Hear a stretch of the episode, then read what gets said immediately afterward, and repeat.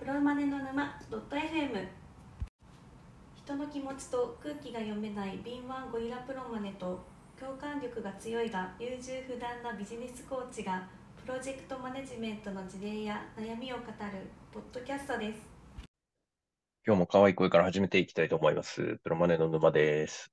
よろしくお願いします。よろしくお願いいたします。だからもう来週から私はちょっとアリゾナに行ってきますんで、はいはい。あさってかな。ちょっとその前のつかの間の収録ということで、はい。いってらっしゃいませ。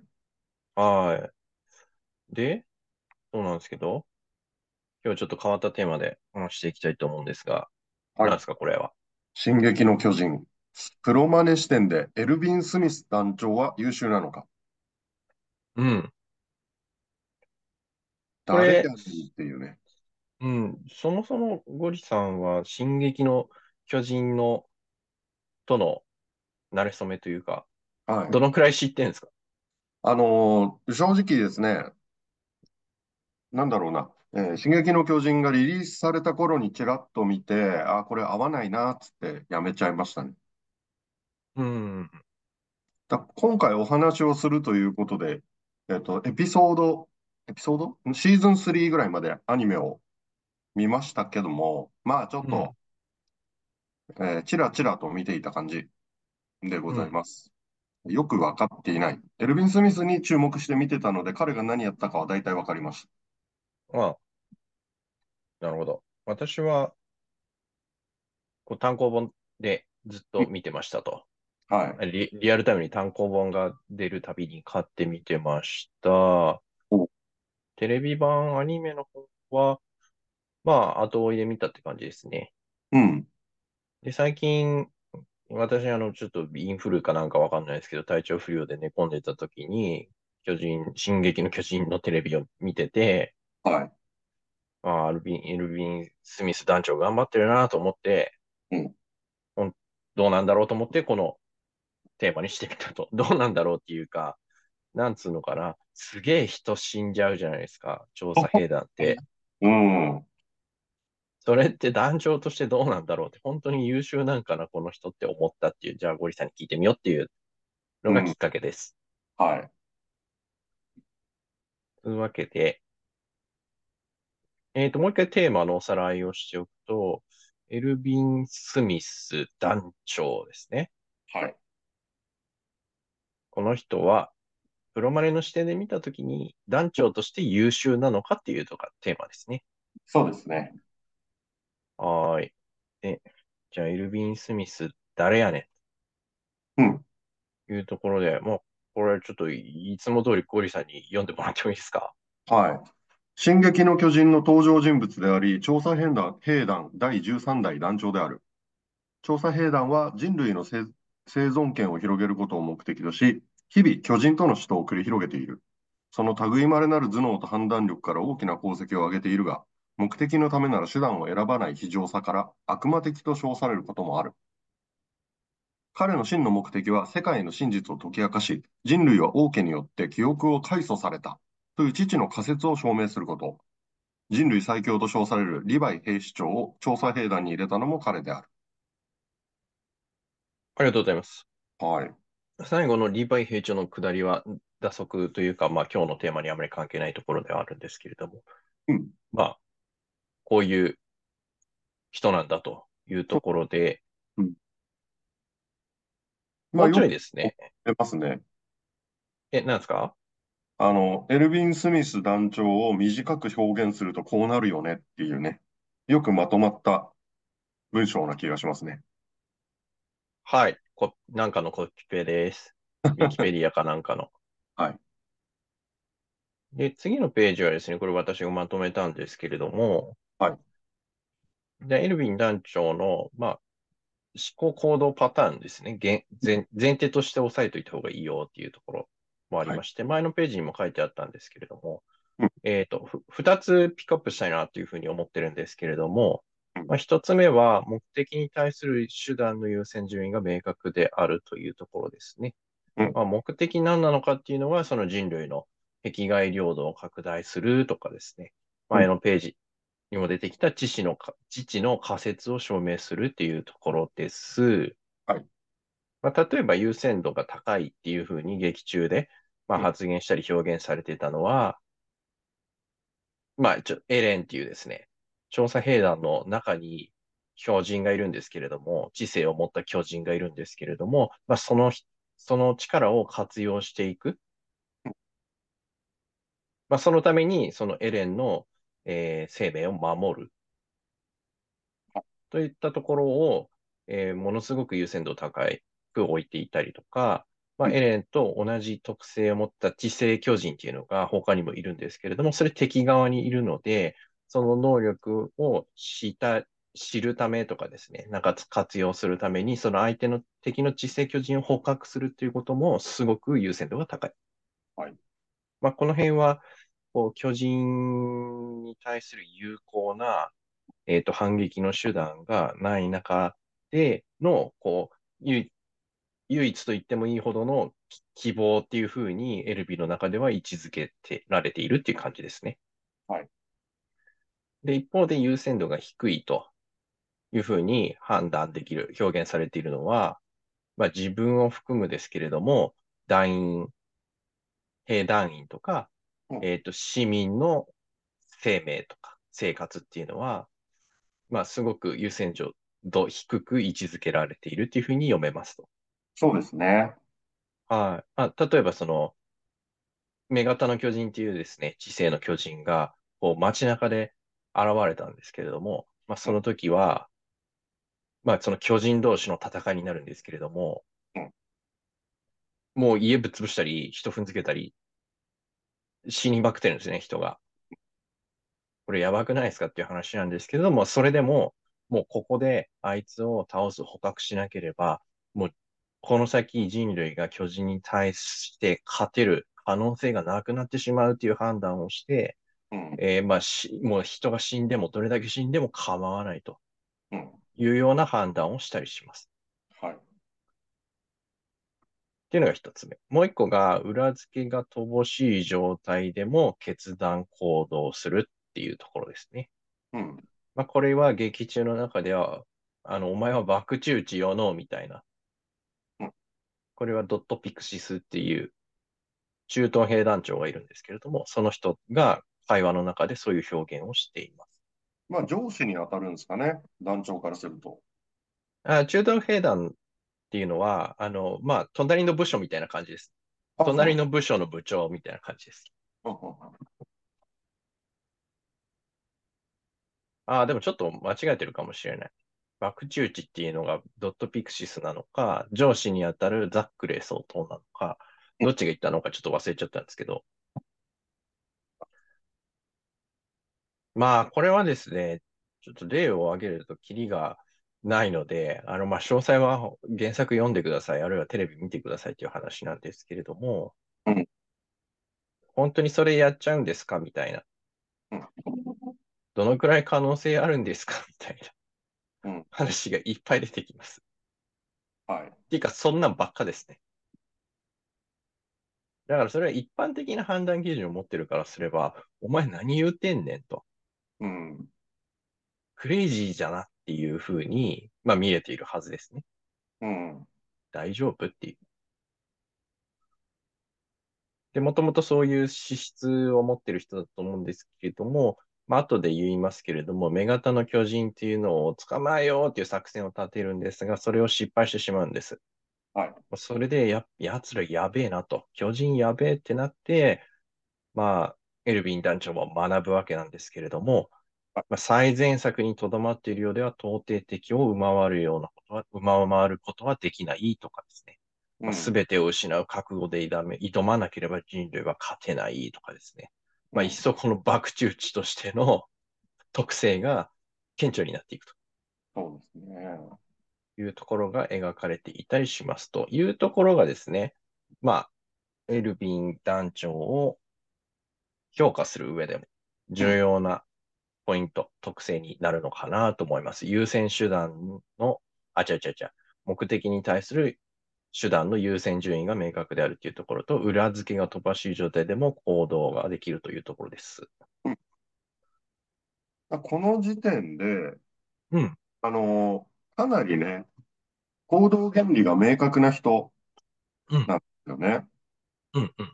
で、一方で、あの時、調その、彼が団長をやってる時にね、調査兵団どういう状況だったかっていうと、うんすごい追い詰められてるわけですよね。うん。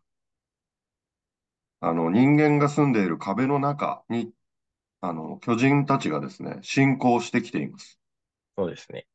でもうこれ以上領土を奪われると生きていけない、うん。食料が足りないっていうところまで来てしまっている。は人類の存亡をかけて博打を打たねばならぬっていう状態。まあ、情報も本当圧倒的に足りてないんですよね。い。うん。うん。あの、地星、地星巨人がいるということがそもそも最初分かっていなくて、行動を開始している。そうですね。うん。なのでですね、裏付けが乏しい状態でも決断行動しなければいけない事態なんですよ。基本的には。うん。うん。そういう意味で人選が正しかったんじゃないって思います。傍から見ると、こう、な、なんていうんですかね。もう、い、そういうのも表現されてるんですけれども、いっぱい税金が、公金が投入されていると。うん。兵団に対してはですね。はい。それに対して、その成功確率とか裏付けっていうのが不十分な状態で、えっと、行動してしまううん。それの妥当性は本当にあるのか？うん。まあ、そ、そういった場面っていうのはたくさん出てきます。そうですね。そう、ただ、次あの、あれなんですよね、何十年と、ただただ塀、塀の内側で、あの、生活しててよかった。うん。継続できる、生活が継続できるよっていう状態だったんですけど、うん。まあ、その数十年間で皆さん外に出て戦うということをあまりこう、良しとしなくなっているわけですね。それ、うん。無駄遣いじゃんと。うん。命さえ無駄にしちゃってるじゃんって。うん。でももう状況違うんですよ。黙っていたら絶滅します。うん。なので、外に出て戦わなければいけません。ただし、誰とどう戦えばいいかの情報がございませんっていう。本当大変な仕事ですよ。これね、あの、先頭に立って戦える人って強靭だと思いますよ。そうですね。なので、あの、選択、人選が非常に正しいんじゃないかと思います。うん。この人を団長につけた方は、正直、あの、人を見る目があるんだろうなって思います。結果どうなったのかっていうですね、ファクトチェックをしていこうと思うんですけど、はい。次のページで、主に劇中で描かれているですね、作戦とか戦闘とかのシーンって大きく5つありまして、はい。まあ、それぞれの、も、そのトピックの目的と結果がどうだったのか、どの辺がポイントだったのかっていうのを、まあ、簡単にまとめていこうと思うんですけれども、うん。5つっていうのは、え1、目型の巨人の捕獲。2、ストヘスクの強襲。3、エレンの奪還。4、王政クーデター。5、ボールマリアの奪還です。なんやねんっていう話だと思うんですけど、まあ気にしないでください。で、1つ目は、あの、目型の巨人の捕獲っていうやつでして、目的は、これがすごいんですけど、作戦にですね、本音と建前があるんですね。うん。で、建前の方は、えっと、壁外調査とウォールマリア奪還作戦に向けて志願しなくまでの経路を作ることっていうですね。まはいあ、調査。いわゆる調査ですね。はい。が建前だったんですけど、本音としては、敵の協力者を炙り出す、地星巨人を捕獲するっていうのが、このの真の目的ですと。そうですね。プロジェクトチームも、この本音の部分を知らされてなない人がほとんどだったって話ですもんね。そうです、そうです、そうです。で、まあ、スパイを炙り出すための作戦なんで、ほんとごく少数の、えー信頼できる人間しか作戦を伝えてなかったっていうところうんがポイントなんですけれども、ただ、最後の最後でですね、あの、女型の巨人っていうのをすごい追い詰めるんですけれども、まあ、とある能力、巨人を操る能力っていうのを持っていったり、持っているっていうことに気がつきませんでして、取り逃してしまうっていうことがありました。まあ、結果としては失敗に終わりますと。うん。建前の方の目的も失敗、本音の方の目的も失敗ってことですかね。そうですね。うんで、まあ、失敗なんですけれども、補足としては団員がたくさん死にました。100人ぐらいですねうん。おそらく100人ぐらい、半分ぐらい死んだものと思われますっていうのと、うんなんか精鋭と言われてるですね。あ この人たち、あなんかキャラ立ってるなみたいな人たちが出てくるんですけど、リヴァイ班っていうですねうん。その人たちが出てきて早速全滅するっていう 衝撃の展開がありましたと。最初の、まあ、これが一個一個がプロジェクトだと思うんですけど、うん。最初のプロジェクトで、兵団の、調査兵団の戦力が半分ぐらいになってるよっていう話です。そうですね。はい。はい。やばいです。平気でそういう展開が起こる漫画ですね。うん。で、二つ目がストヘスク、ストヘスク教習ってやつなんですけども、うん。まあ、一応内容としてはですね、先ほどポロッと申し上げた街中で巨女型の巨人を捕まえるっていう作戦ですね。うんまあちょっと前後関係はもう端折っちゃうんですけれども、まあポイントとしては、もう街中こう巻き込んでのもうウルトラマンと怪獣みたいな戦いになるんですけれども、まあ、うんエルビンの判断としては市民に死者が出ても壁を壊したとしても捕獲のためにはそれは厭わないと。うん作戦続けるんだっていう判断をしたということで、結果としてはそれは成功しました。補足として団員が10人以上死にましたという話と、市民も何人かは明言はされてないんですけども、たくさん死にました。うんで、3つ目。エレンの奪還ですね。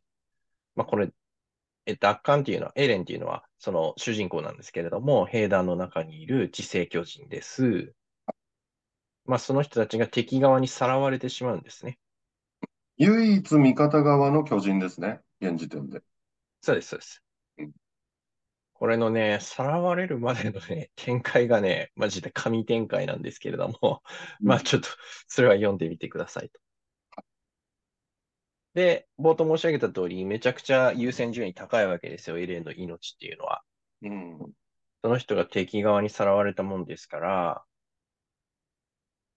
絶対取り返すぞっていうことになるわけですけれども、うんまあただ、もう大ピンチになったりするんですよね。うん。でそこでエルヴィンが起こした行動としては、まあ、無垢の巨人っていうですね、これも敵側の巨人がいるんですけれども、それを何十匹を引き連れて、えーライナーという敵に特攻するっていうですね、うん。すごい展開がありますと。うん。で、これも本当に爆打打ちならではのところではあるんですけれども、結局、何回やうまくいってなくて、最後の最後、なんかようわからん、奇跡的にエレンの力が発現して、それで救われてよかったねっていう話になります。うん。なんで、エレンは結局取り返しましたので、成功ということになるんですけれども、団員がやっぱりたくさん死にますと。50人50人ぐらい死にますね。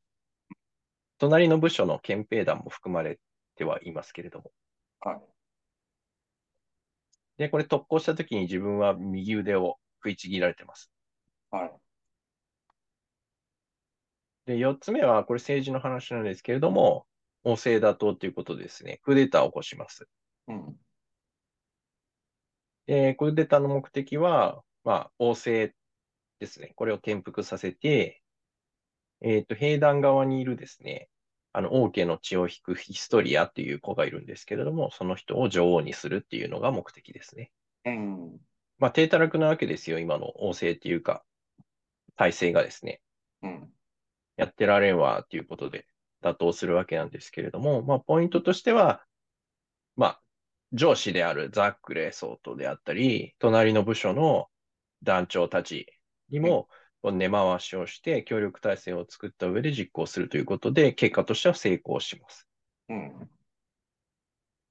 で、最後、ウォールマリアの奪還です。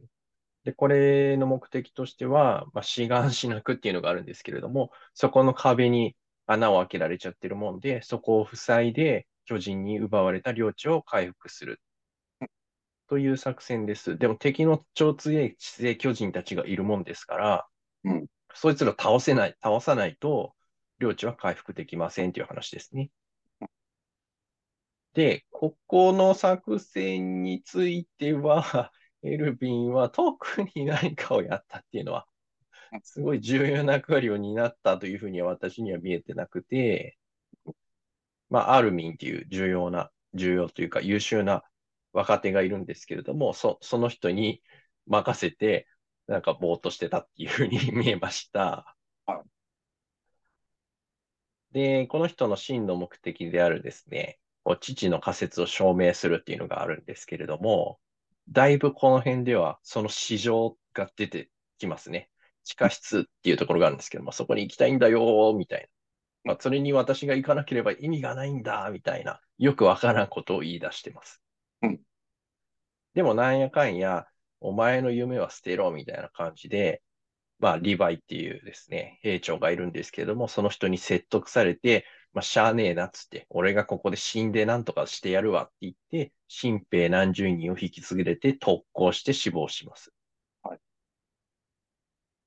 はいで、結果としてですね、このウォールマリアの奪還作戦っていうのは成功します。もうただ損害もえらいことになってましてうん、団員が、まあ、例のごとくたくさん死にます。あの、199人死亡します。うん。っていうか、生き残ったのは9人のみですね。はで、自分も死にます。敵の地勢巨人っていうのが4体いるんですけども、そのうち3体は逃走しました。というところが劇中で描かれているエルヴィン・スミソの、まあ、プロジェクトにおける実績です。い。そうですね。長くなりました。はい。いえいえ、これはね、優秀だですね。うん。どの辺が？うん。あの、最後のね、ウォールマリア奪還成功と言っていいかわかんないんですけど、うん。これは目的が2つあって、シガンシナ区の壁穴塞いで領地を回復。これが1個。うん。で、もう1個が、あの、敵の巨人4体の中の何体かを倒す。できれば全部倒す。捕らえる。うん。これも目的にあったはずなんですよ。そうですね。で、その後者に関してはね、ほぼほぼ失敗してるわけです。うん。4体中3体は逃走しています。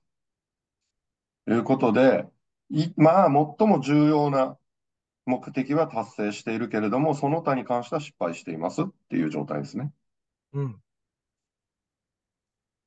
で一応成功と捉えると、5個、5つのプロジェクトを4つ成功に導いてます。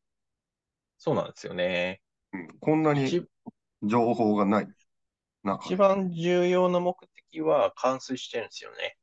うん、最初の目型の巨人の捕獲っていうところは失敗したんですけど、次のプロジェクトでそれを成功して取り返してるんですそうですね。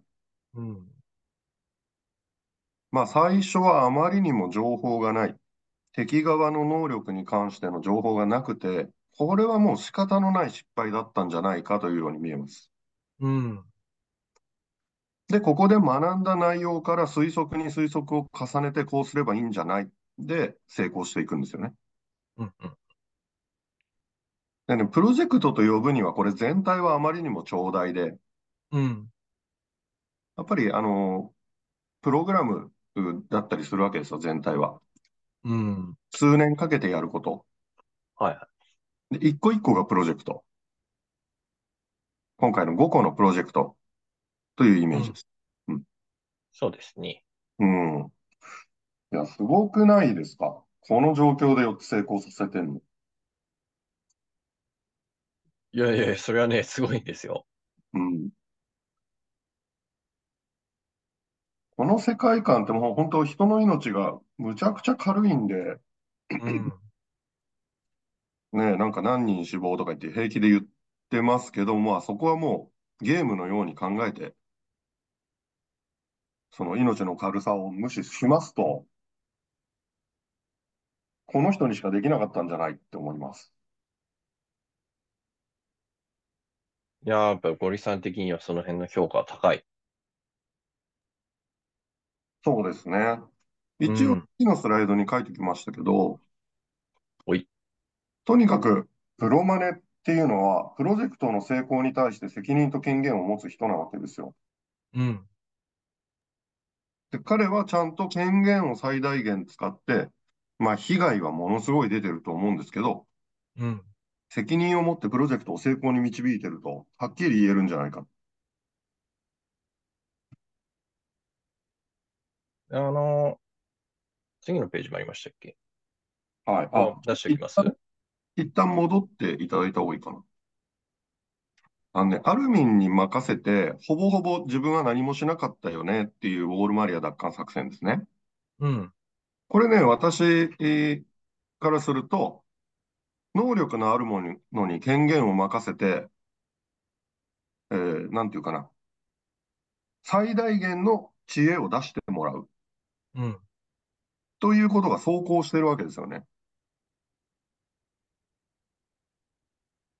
うん、そうですね。うん。だからそういう意味で非常に優秀な司令官なんだろうなと。その団長なんだろうなっていう感じですね。あの、要は成功率を上げるために自分が判断するんではなくて、この場面、ここの判断に関しては全てこの人の直感に任せよ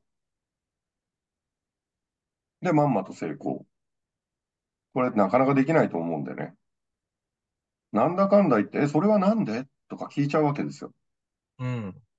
そうじゃないと、もう本当の瞬間の判断をしなければいけない状況で、自分よりもこいつの方が判断力が高い。であれば任せる。すごいロジカルでね、優秀だと思います。そんな、ゴリさんも絶賛なエルヴィン団長なんですけれども、うん。ちょっと改めてですね、整理というか議論しておきたいポイントが2つあると思っていて、はい。1つ目は、め、もう繰り返しになるんですけど、めっちゃ損害出してるっていうところなんですよ。人命含め。そうですね。はい。まあ、いくらね、その、プロジェクトの目的の達成が最重要とはいえ、プロジェクトメンバーしめっちゃ死んでるけど、ええいいんでしょうかっていう点ですね。うん。で、二つ目が、まあ、再現性というかですね、その特性のところに言っては、博打打ちのところなんですけれども、うんまあ、今回たまたまうまくいったんじゃないのみたいな。はい。もうエレン奪還するときも、もう、ようわからん、なんか、座標っていうエレンの能力があるんですけれども、それがたまたま発動したもんで助かっただけで、もう、全員これ死亡し、全滅してもおかしくなかったですよね、みたいな。うん。うん。結構そういうところはあって、博打たまたま当たってんじゃないの？みたいなところは、うん。こう、議論する余地があるところじゃないかなと思うんですよね。おっしゃる通りだと思います。ここの、その、人命とかですね。まあ、そいくら損害出してもいいから、優先度高いものを何とかしても守るんだとか、目的達成するんだみたいな話っていうのは、どうなんでしょうね。これ、どう評価します？その子については。はい。まず、あのー最終的な判断権限はおそらくザックレー総統にあったと思います。上司ですね。はい。もうこれ、兵団のトップです。そうですね。へ兵団のトップっていうか、その、なんちゃら兵団っていうのがあるんですけれども、海軍、陸軍みたいな感じで、それを、こう全部見てる人ですね。まあ、社長みたいなもんですね。はい。です。あの、多分エルヴィン団長は執行役員って感じだと思います。はいはいはい。そうですね。その敵への攻撃に対して攻撃の執行に責任を持つっていう感じですね。うん。で、えー最悪こういうリスクがございますというところは、多分ザックレー総統も納得してやらせてるわけですよ。まあ、そこは合意の上でしょうね。うん。で、少なくとも、王政クーデター、4つ目のプロジェクト、王政クーデターまでって、ザックレー総統味方なんですよ、完全に。うん。そのクーデターが終わって、別にエルヴィン団長はその拘束されました、更迭されましたとかはない。すね。ないんですよ。そ、実はこれをやる前は拘束されてたんですけど、おお。これをやることによって解放されるっていう流れでした。うん。だつまり、その、その前に拘束されてたっていうのは、根回し完了して、えー仮初めの拘束を受けていたうん。みたいな状態ですよね。一時的に、そうですね。敵が内部にもいるので、クーデターを起こさねばなりません。まあ、そのためにも、ちょっと一旦拘束されてる形で、っうん。ていうことなわけですよ。うん。なので、一貫して実はね、味方なんですよ。うん。多分信頼されてるんでしょう。で、まあ最それはそうですね。うん。最後の作戦で、あの、まあ、ほぼほぼ全滅してしまう。ここに関して本当にその、なんていうかな、そういう想と想定で、あの、ザックレー社長もですね、任せていたのかっていうのは分かんないです。そこまでは、あの、任せてたはず。信頼してたはああ、そうですね。ず。うん。特に描写はなかったかな。うんまあ、あまりにもね、その損害が大きすぎて壊滅ですよね。おそらく調査兵団っていうもの自体が、人員って300人規模とかそんなもんですよね。多分そうですね。で、毎年何十人か入ってくる。うん。で、同じくらいの人数、30人とか40人とか、そういう人が毎年毎年亡くなっていくっうん。ていう多分循環なんだと思うんですよ。一回その壁外調査に出るとですね、うん。だいたい3割ぐらい死んじゃうらしいんですよ。はい。巨人に襲われて。まあ、300人中何人が 壁外調査に出るのかっていう話で、なんかね、結構みんなで行くんですけど、ただ、こう、エルヴィンが団長になってから、うん。なんて言ったかな、なんとか索敵陣形っていうのがありまして、はいはなんか馬で走ってですね、壁外を調査するんですけれども、い。そこの走っていくときにですね、馬で隊列を組むんですよ。うん。で、なんか一番その端っこにいたやつが巨人見つけたら、お巨人がいるぞって言って、みんなやばいぞ、こっち側だ、みたいな感じで合図をして、巨人を避けながら進むみたいな、こう陣形をエルヴィンが開発して、それ以降ですね、すごくこう死亡率が下がったらしいです。うん。もうちゃんとリスク管理やってるじゃないですか。はい。そうですね。うん。じゃあまあ、このたくさんめね、プロジェクトメンバーが死んでいるっていうところは、うん。もうそこも含めて、上長と握り済みであるっていうふうに見れば、まあいいんじゃねえのっていうふうことですか？仕方がない。うん生き残るための犠牲と見て良いんじゃないかと思います。もう一個の方ですね、こう再現性っていうところについては、これはちょっと実際のプロジェクトに置き換えてみてもらいたいんですけれども、はい。どうなんですかね、その、抵抗率わかんないですけど、ちょっと、ベットしていいっすかみたいなうん。ことってあるんですか？あ、あると思います。ああ、そうなんだ。うん。あの、新事業とかだとね、うん。そういうのはまあ余裕である。はいはい。あとは、例えば特許ですよ。うん。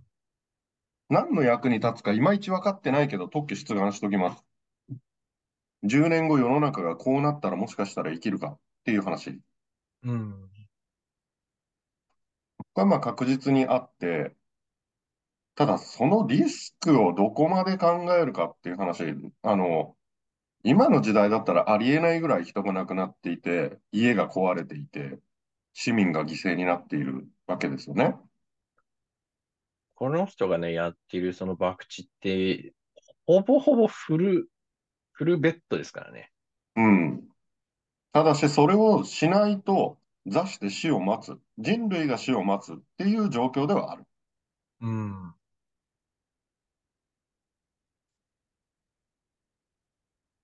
少なくとも人類側からはそう見えている。そうですね。そ、そこのリスク管理とか、はい失敗したらこうしようっていう、なんか、なんちゃらアクションみたいなのを考えているっていう描写はなかったと思いますね。そうですね。いや、ただあれですよ、その王様、ザックレー社長の上って王様しかいないわけですよ。はい。で、クーデターが起こるところまでって、その王様も別に反対してないし、ザックレー総統も反対してないし、誰も降格にもなってなければ、うん言及もされてないと。はい。で、更迭されてないわけですよ。うん。ということは、これ、あの、最初の失敗のプロジェクトも含めて認められてるんですよ。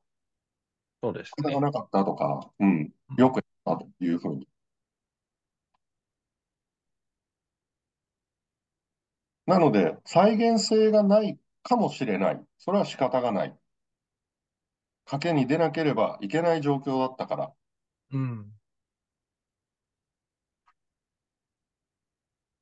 うん、というわけで、まあこの状況に関しては、あの、いうまくやった。結果として成功してるから。うん。なんていうんですかね。まあ、仮にエルヴィン団長が現代にいるとしても、はいなんか普通のこう会社のね、業務うん。を任せる、あまり任せたくないですね。なんというか、あの、博打打たなくていいからそこみたいな。あのですね、現代だったら、この結果のところにある被害っていうのが人ではないはずなんですよ。お金なんですよ、きっと。はいはいはい。失敗して、えー投資した5000万円がな、なくなりましたうん。とか、うん、ブランドに傷がつきましたとか、その、うん、少なくとも人の命ではないと思います。そんな判断、ザックレー社長が許さないですからね、きっと。まあ何がし、やっぱりそういうお金とか、うんこう、ブランドとか、そういうのが、こう、傷ついたとしても、あまりこう、後に引かない、響かないようなプロジェクトとかポジションで、まあ任せたいですね。そうですね。もうその新規事業をやるための会社とか、いつでもこう切り捨てられるような。そうですね。あの、じゃあちょっと次の次のスライドに行っていただくと、はいはい。まあこれ、結局ね、リスクマネジメントの問題だったんだろうなって思うんです。ほうほうほあの、あまりにもリスクの高い作戦を実行していませんかと。う。うん。2回できないじゃんと。うん。1回で 壊滅的な打撃を受けて、同じ作戦、同じ規模の作戦をもう1回やろうはできないわけで。うん。そういう意味でリスクマネジメントが甘そうには見えます。うん。お、ついにゴリさんから、はいエルヴィン団長への、ちょっと懐疑的な意見が出てましたね。そうですね。私、あの、プロジェクトたちを、5つのプロジェクトを振り返るとしたら、まず、あの、リスク登録簿見せてって言います。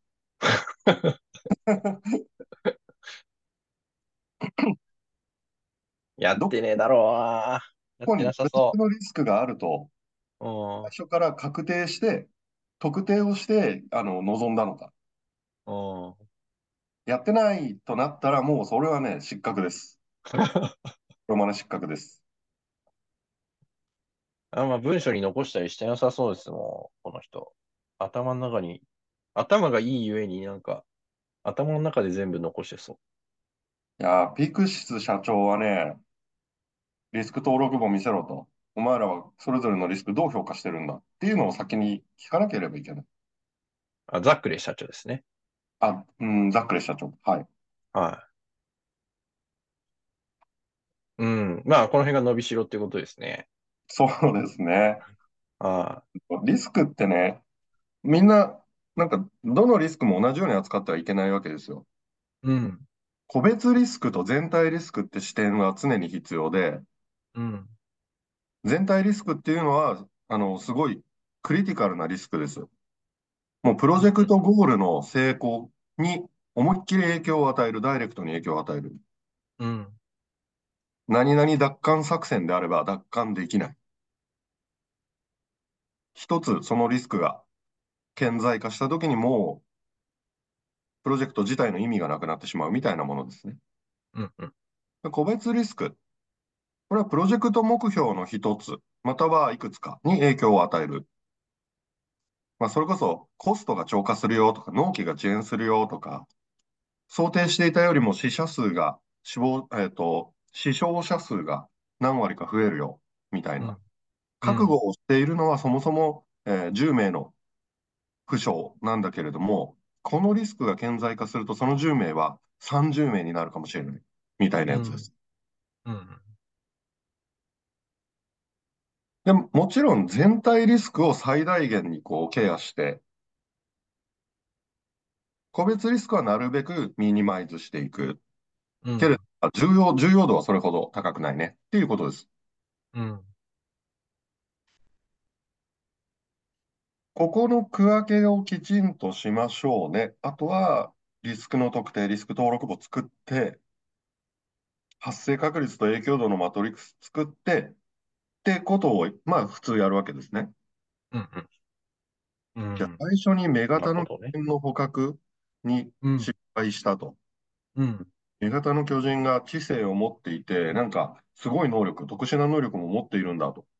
他の巨人を操る能力を持っているんだと。これもうリスクとして多分特定できないんですよ。その時。事前には。まあ、あれはね、そうですね。うん。なので、まあ、不可知の未知、あの、事前に推定できないようなことが起こった。うん。一般的な、まあ、現代の常識で言うと、隕石が降ってきますというようなことです。うん。うん。うん。突然隕石が日本海に落下したせいで、で、これは、あの、実は NASA でも JAXA でもそう推測できていませんでした。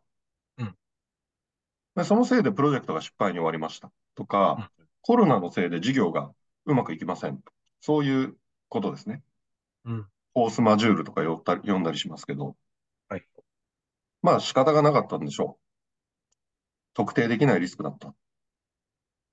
一個だけね、俺、ゴリさんの意見を聞きたいことがあるんですけど、はい。あ、まあ前提として、その、想定、まあ、最善策でとどまっているとは上回ることができないみたいなことも言っているんで、相当いろんな事態を想定し想定して、うんこう対、対策練ってると思うんですけれども、はい。5つ目のウォールマリア奪還作戦の時に、うん。あ、ちょっとやらかしたなって思うところがあるんですけれども、はい。な何かっていうとですね、う馬で移動して、うん敵地、敵地まで、敵地奥深く深くまで行くんですけれども、はい馬を狙われて敵に。うん。で、足、あ足がなくなって、こう、長期戦になったら、もう平坦が崩れちゃってるんで、うん。勝ち目がないみたいな状況に陥るんですよ。はい。あれはね、ちょっとリスクの想定として甘すぎるんじゃないかなって思いました。いやー、わかります。そ、そういう描写があったのちょっと覚えてるかわかんないんですけど、はい。あのー、獣の巨人なる腕の長い人がですね、巨人が石を砂利状にしてぶん投げてきて、まあなんかもうものすごい能力ですね、あれね。そうですあんなね。こと想定できないと思いますけどね。ただ、あの、甘さってすごい感じますよ。うん。例えば2個目のプロジェクト、うん。巨人の捕獲。うん。これね、成功してますけど、こんなに、あの、市民たくさん死亡するみたいな、街中でやる必要ないんじゃないって思います。なんかあったかもしんない。なんかあるかもしんないですね。違うやり方がね、思いつかないけど。あの、目型の巨人が身動きが取れない状態にするために、地下道を歩かせようとするんですね。プラン A です、これ。ああはいはい。プラン A、地下道に入らせて、そこで捕獲すると。たとえ大型化しても巨人化しても、地面に埋まるので、最初の何秒かで型がつくだろううん。という読みなわけです。で、これって本当にそこでやる必要がありましたか？っていう話なんですよ。うん。私、あの場所の選定って正直ね、あの、よろしくないんじゃないかと思います。ほうほうほう。もう少しあでもそ意味の少ないところにおびき出せたんじゃないの？と思います。ああ、なるほどね。そう、その女型の巨人は普段は憲兵団員として壁の中の仕事をする人です。うん。なので、壁外調査に一緒に来いはちょっと無理があるかもしれないけれども、これだけね、1個目のプロジェクトで被害が大きいから、まあ、憲兵団員も一緒になって壁外の、まあ、お城とか地下がある場所に行くぞと。っていうプロジェクトのでっち上げはできたんじゃないかなと思うんですよ。うーん。まあ、あとよくガス切れが起こりますよね、彼ら。そうですね。はい。で、中央部に、中央部のお城みたいなところに、あのガスが全部こう積まれているんですよね。うん。移動のための手段で非常に重要です。これを真ん中にだけ置いとくっていうのはもう、あまりにもね、あの、平坦が崩れるのを招いている。まあガスガス。これは、うんこんなところに分割して置いとくべきなんですよ、そもそも。はいはい。まあなんかガスはね、まあそう、そういう描写は、えー、局地的にはありましたね。うん。局地的にはっていうか、えー、そうだな。どこの戦いか忘れちゃいましたけど、あそこに行かないとガスがないんだ、みたいなのは、ちょいちょいやりましたね。そうですね。いや、でも初、初見でそこまで、ね、あの、疑問を感じて、代案を持っているっていうのは、さすが、さすがゴリラプロマネですね。私、代案のない意見って本当に嫌いなんで。ああ。まあでも、総論、エルヴィンすげえってことですか？うん、そう思いますよ。うん。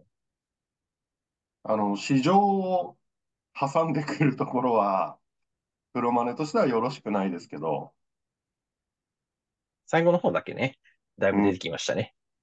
ただ、ただしですよ。それでプロジェクトを危険にさらしてないんですね。うん。結果として、うん。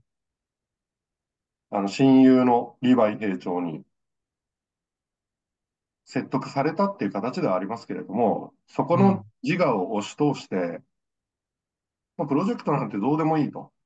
自分が生きてる目的こっちだからってならなかったんですよ。うん、うん、うん。そうなんですよね。その辺ね、ちゃんと読んでみるとね、結構、こう、いや、面白いというかね、最終的にな何でエルヴィンがそれを判断したかっていうと、うん。こう、これまで死んでいった仲間たちみたいなところなんですよね。うん。